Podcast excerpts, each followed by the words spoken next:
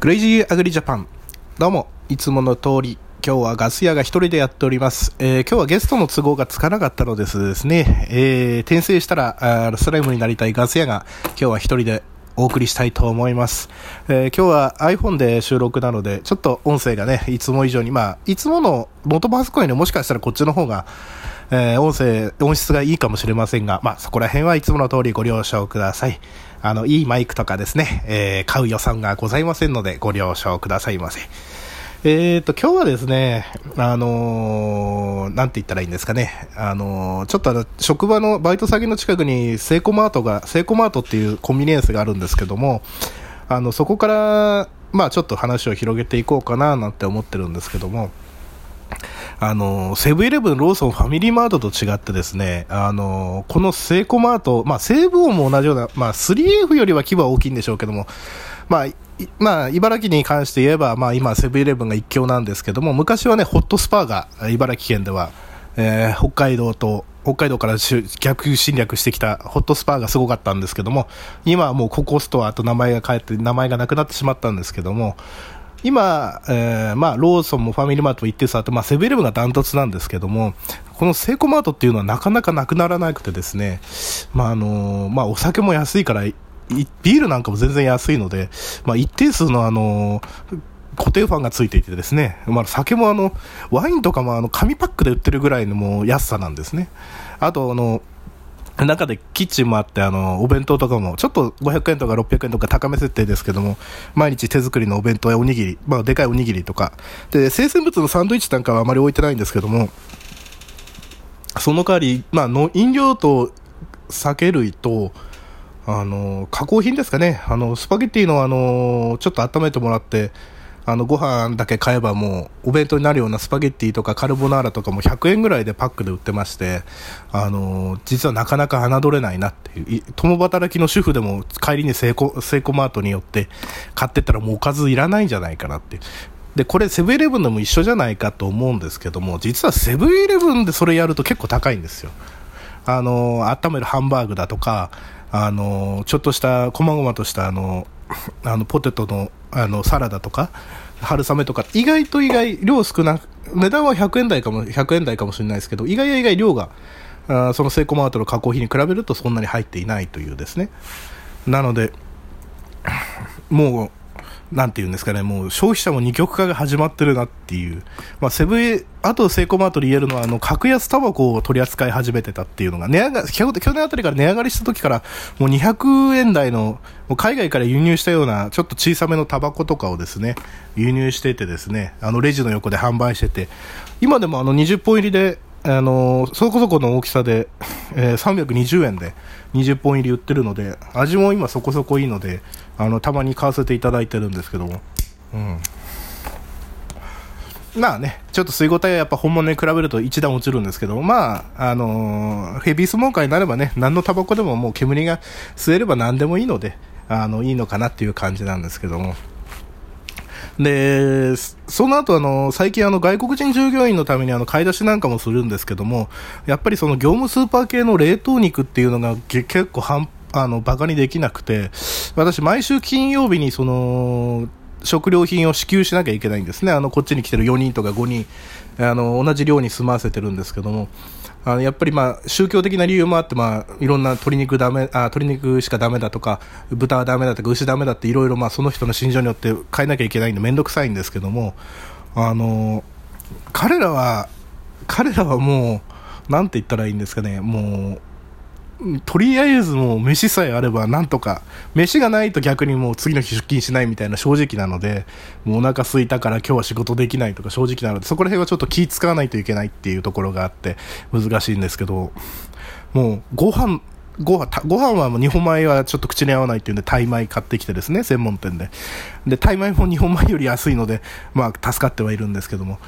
えー、っと、えー、っと、そうすると、外国人5人で、えー、毎週金曜日に5000円程度で、え、だから月に食費2万ぐらいで済むんですかね。その業務スーパーとかで。あとたまにね、サービスであの、たまにビールとかウイスキーのボトルプレゼントしてあげると喜ぶんで、そうやってあの、ある程度あの あの機嫌取るというか、まあ、バランス精神のバランスを取るようにしてるんですけどもやっぱこっちに長期間来てるとストレスのスタッフも多いのでっていう感じですかね。まあ全般はまあそんな感じで、近況はそんな感じで、一応クレイジーアグリジャパンなので、そろそろ農業関係の話もしないとなと思ってるんですけど、いやー、でも今年は暖冬で全然雪も降らなくてですね、あの、今花桃、うちの家の方では花桃の出荷が最盛期なんですけども、あの、いつも1週間ぐらいね、この時期あの、温室に20度から30、30、まあ、20度から35度の間ぐらいで管理して、あの、群れ花を咲かせてね、あの、スリーブって言われる花の、あの、あれに、60センチから80センチの束にして、まあ、お客さんの注文に合わせて、まあ、ジャスコ系とか、イオン系とか、ああとは、えー、まあ、その他、あの、東急とか、スーパーの、その、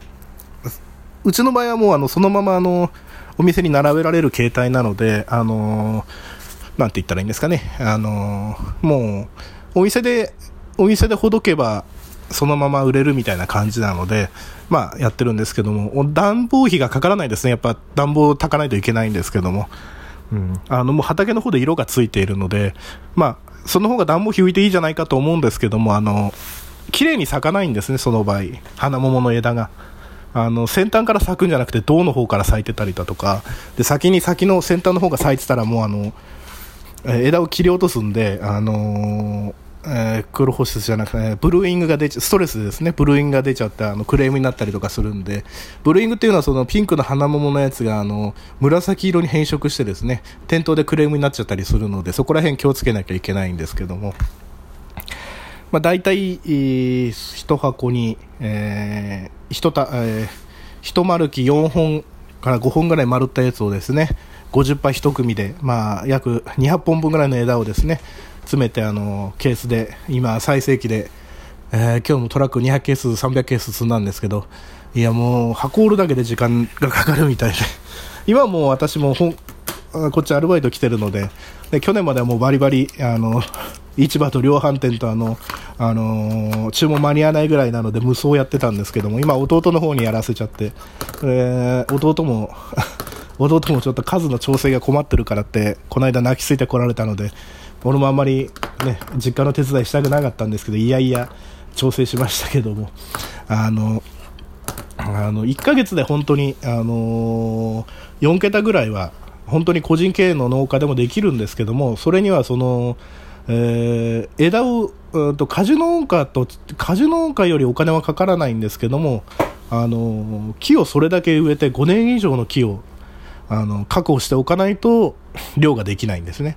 要は花桃用の枝を、えー、と植えて、えー、で芯を止めて、まあ、枝をこうし、えー、とあの周りにこう、えー、放棄状にならないように周りにですねこうあの放射状に枝が脇にこう行くようにして、えー、うちだとあのもう、えー、と大体まあ、鍛冶屋さんに聞いたらびっくりされちゃうと思うんですけど、まあ、放棄性の放棄桃系のやつだとえー、3メーターの2メーター50ぐらいの間隔で1ヘクタール植えてあったりとかあと5反部とか3反部矢口系の花桃だったら3メーターかけ3メーターぐらいでもうトラクター入れないギリギリ入れるか入れないかぐらいで草刈りするんですけども、まあ、これはねあのー、実はもうこれなんて言ったらいいんですかね量が増えても売り上げが変わらないっていうあのー、あの、実はその45本束っていうのがベース企画なんですけども、最近その半分の本数でいいっていう。だけど、入れる箱の大きさ同じで、うんちも同じなので、経費としてはアップしてるんですけど、あのー、その分単価を下げてくれという。だからケース単価が、えー、まあケース単価、まあ半分とは言わないですけど、えー、4割ぐらいケース単価落ちるんですね。まあ、作る分の手間は確かに材料がそんなにいらないのであれなんですけど、あのー原料としてはそんなにビビたるもの、手間としては一緒なので、4本一丸木にしようが、2本一丸木にしようが、輪ゴム持って、えー、人間が枝やって、こうぐるぐる足元丸くんですけども、そこら辺の手間って一緒なので、あちょっとこれはあの量販店の罠にはめられたなって、ここ数年気づいたわけで嫌になっちゃったんですけど。ね、段ボールもあの1.5倍ぐらい使うようになりましたし、えー、1.5倍ってことは、ケースが1.5倍増えてるってことは、あの運送費も1.5倍ぐらい増えてるし、あのだから総数、そう、なんていうんですかね、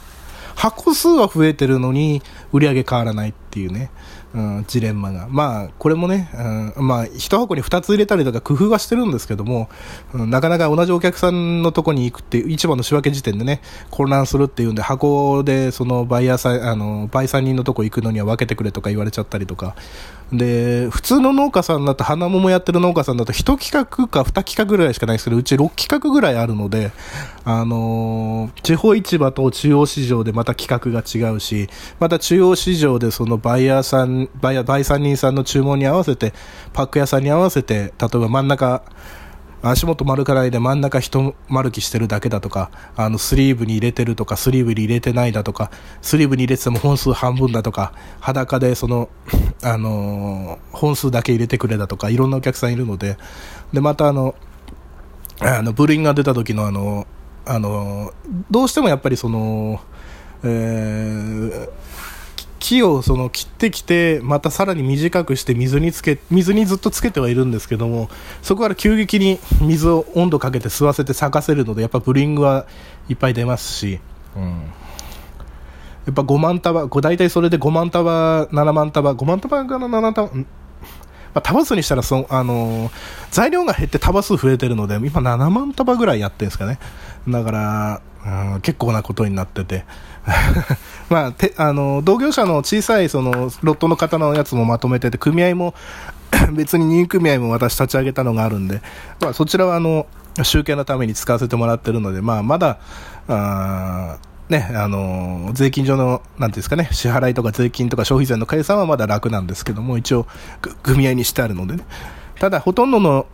あの量がうちで注文なのうちの名前あの小決済もやってるのであの同じブランドでは出してるんですけどやっぱりそのやっぱり手癖がみんな違うのでですねやっぱりいつもクレーム出す人は同じ人だしあのね4本入れてくれってとこ3本しかもらってこない農家さんもいるし あの明らかに貝殻虫ばっまあ、貝殻虫って栄養分吸っちゃうんですけど、貝殻虫があると花がうまく咲かないんでね、あれなんですけど、貝殻虫だらけの枝入れてくる農家もいるし、もう花、花芽がついてなくて葉っぱの芽しかついてない花桃の枝ばっかり入れてくる農家さんもいるし、まあいろいろいるので数まとめるっていうのはなかなかね、あ私小菊の時もそうだったんですけど、やっぱりね、クレーム出た時に写真送られてきたら、やっぱり、うん、騙されたなと思いますよ、信頼してた農家さんにね。で、クレーム受けるのは自分の名前ですからね。うん、だから個人で強制みたいなことやると難しいなっていうのはね、結構前に学んで、うん、やっぱりね、その人とどこまでね、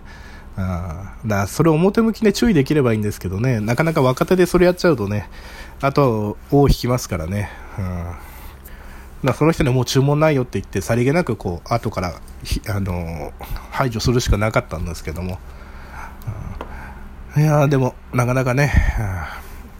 花桃っていうのもなかなか面白いんですけども、やっぱ最近はあの中山間地でね、あのー、大産地が茨城でもできつつあって、茨城の北の方でね、町おこしというか、あのー、産業活性化でやってて、やってるんですけど、まあ、ね、なかなか数、人数はいっぱいいるけど数は、あのー、そんなできないっていう、うん、おじいさんおばあさんが、まあ、お小遣い稼ぎにやる量を、まあ、まとめてるから、みたいな。100人、100人ぐらい会員数いても、うちらみたいに10人未満のうちの方の数と数量は変わらないとか、そんな感じになってきてるので、うん。だから、町を、それを、ね、県北の方だと数千万かけてね、あその、花を咲かせるための温室を作ったみたいなんですけども、本当に、うん、うんそこまでかけて、1ヶ月の商材にそこまで、他のやつで何か回せればいいんですけど、1ヶ月の商材でそこまで手間かけると、なかなかそれ取り戻すの大変だろうなと思って見てるんですけども、まあ、向こうはね、農協も入って共選部会でやってるので、まあ、まあ、賦課金って形で農家にもまあ、巡ってくるから多分、あ人数で賦課金割るようになると思うんですけども、まあ、補助金も中産間地で半分ぐらい入ってるんでしょうけど、まあ、そんなこと考えながら2月を過ごしているガス屋でございます。えー、相変わらず車屋の方はですね、アルバイトの方は給料入ってないんですけどですね、で、大型機械が2台送られてきてですね、これ売ってくれって言われたんで、これを巨大な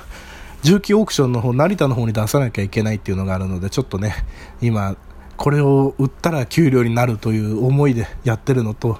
外国人従業員がこっち住んでるので、あの、なかなかね、あの、私逃げちゃってもいいと思うんですけど、かわいそうなので逃げられないっていうのもね、あるのと、うん、もうここまで来たらもう全額回収しておまけまでもらわないとやるってらんないぞっていう感じで、えー、今会社のオフィスでね、あの、こまごまと書類作ってるんですけども、いや、こんだけ、えー、飛ばしてきてもまだ15分か。あとどれぐらい話そうかな。うん、最近ネタがないんだよな、ネタがな。いや、でも行動範囲が狭くなったっていうのもあるのかもしれませんね。うん。うん、ああ。やっぱりね、うん、困る、困るな。うん。まあ話がね、セイコマートから飛んじゃったんですけど、やっぱ相手がいた方が話しやすいなって思うんですけどね。うん。そうですね。じゃあお手紙でも読もうかな。え、っと、あの、とある方がですね、前、あの、業界の闇についてっていうやつを募集したらですね、あの、ツイッターであの、あの、送ってこれないのか、あの、メッセージの方に直接ですね、送ってきた方がいられましてですね、えー、まあ、白折れ、あと T ガーデン田中さんなんですけども、あの、業界の闇、とある団体組織の怖い話でもしますか。とある団体の怖い話。農業と関係ない家に嫁に行った女性がおりました。実家は農家で兄が継ぎました。数十年が経ち、ある日兄が病気で急死します。あの、急亡の急に死で急死ですね。葬儀を終えて四十九日を過ぎた頃、女性のもとへ某団体から一通のお手紙が届きます。それは見覚えのない借入金の督促状。金額はなんと400万円。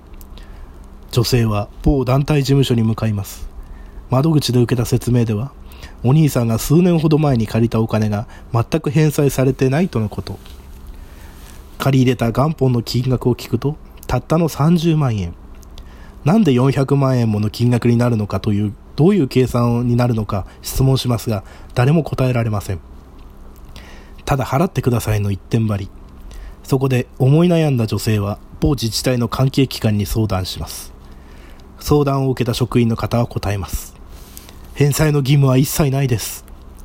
連帯保証人でもないし、同じに家に住んでる家族でもないし、家業とは関わりのないのです。払わなくていいのは当たり前。相談を受けた職員はこの案件について、ある程度借歴の計算式を考えて、某団体に質問に行きます。どうして女性に請求したのか、延滞利息を元本に入れて雪だるま式に計算したんじゃないのか。そしてこれは誰が計算し、どの責任者の決済で請求したのか。今はわからないので後日回答しますと某団体は答えます。返済義務はなくても、返済したい意思があれば、返済しても構わないのが借入金というもの。親族だし、あわよくばというのがおそらくあったのでしょうね。それ以降、女性のもとへ某団体から一切請求も連絡も来なくなりましたとさ、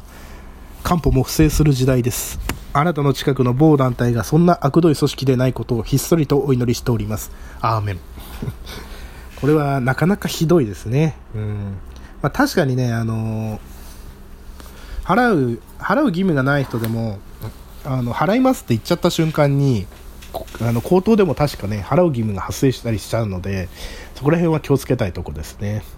まあ、私の地元の農協でも、あの、若い農協職員と、そこそこ役職者の農協職員が、まあ、事件になったんですけども、あのあの年、まあ、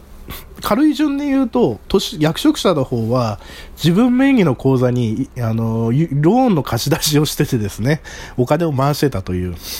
まあ、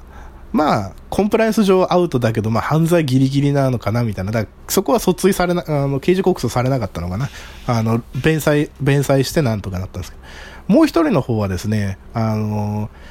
本店の金庫室のお金をですね、あの、積まれている、あの、1万円を、1、あの、100万円の束の1万円、一番上の1万円ずつだけを、何百枚抜いたのかな？2、300枚抜いたんですかね。だから2、だから100の2、2000万か3000万あったんでしょうね。あ 2, 2億か3億あったんでしょうね。それの束の1万円、一番上の1万円だけを抜き取っていたという。で、えー、バレて、無断欠勤を繰り返して警察も捜索してあの近所のパチンコ屋にいるとこであの捕まるというですね。どうしようもない某団体ですよね、まあ、そんなのそんなのが あなたの近くの某団体ではないことを祈りますけども。まあいろいろあるんでしょうけども。いやでも気づかないもんなんですね金庫にあって。まあ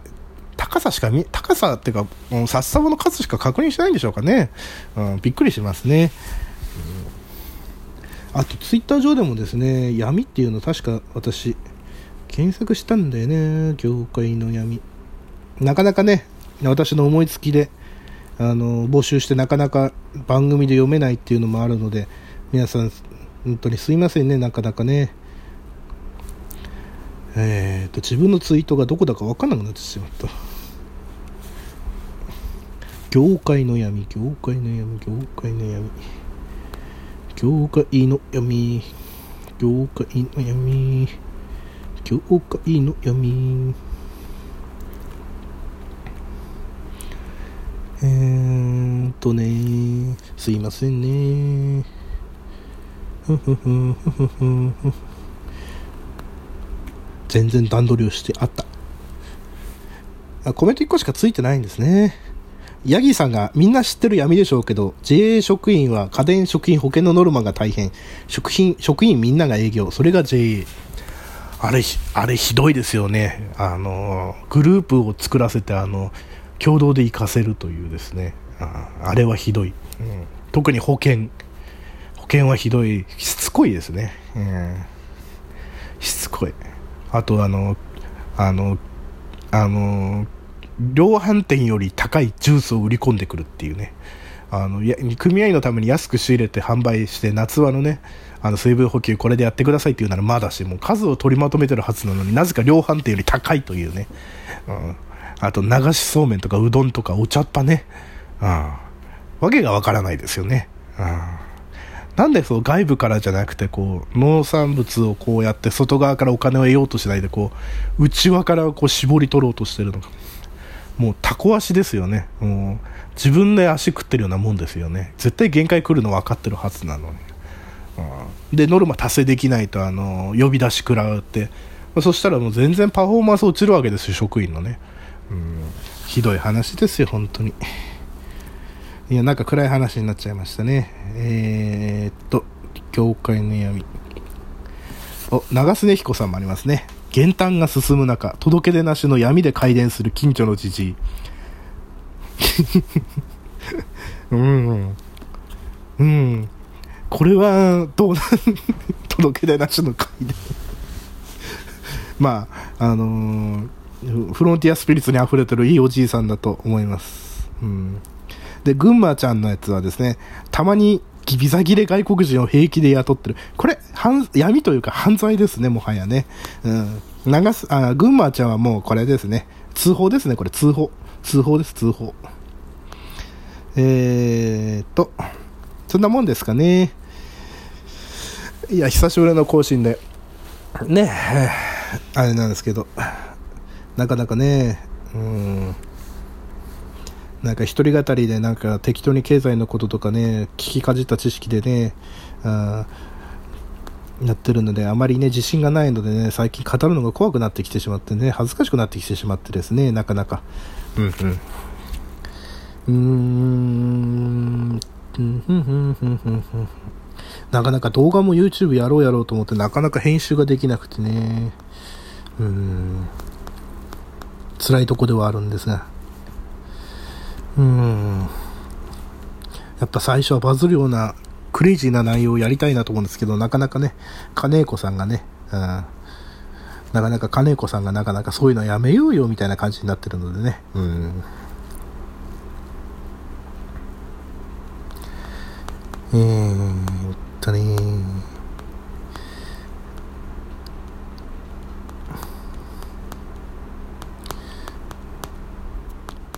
農家の種さんが、ポッドキャストアワードのみのとされてましたね。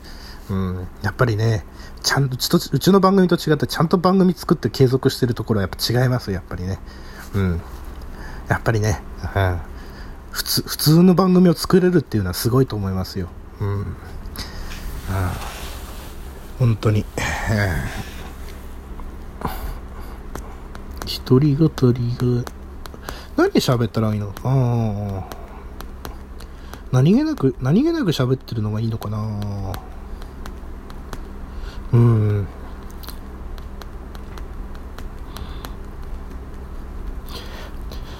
トゥットゥトゥットゥトゥットゥトゥトゥトゥトゥトゥトゥトゥトゥトゥトゥトゥトゥトゥトゥトゥトゥトゥ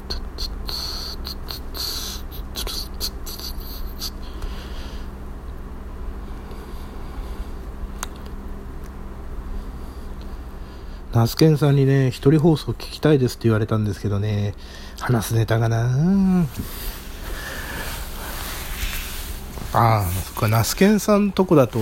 あれか、公安、あっちの工業地帯のあれだから、この間の東海地域があれだっていう話で反応したのかな。うん。そうなんですよね。そう、自動車業界で、そう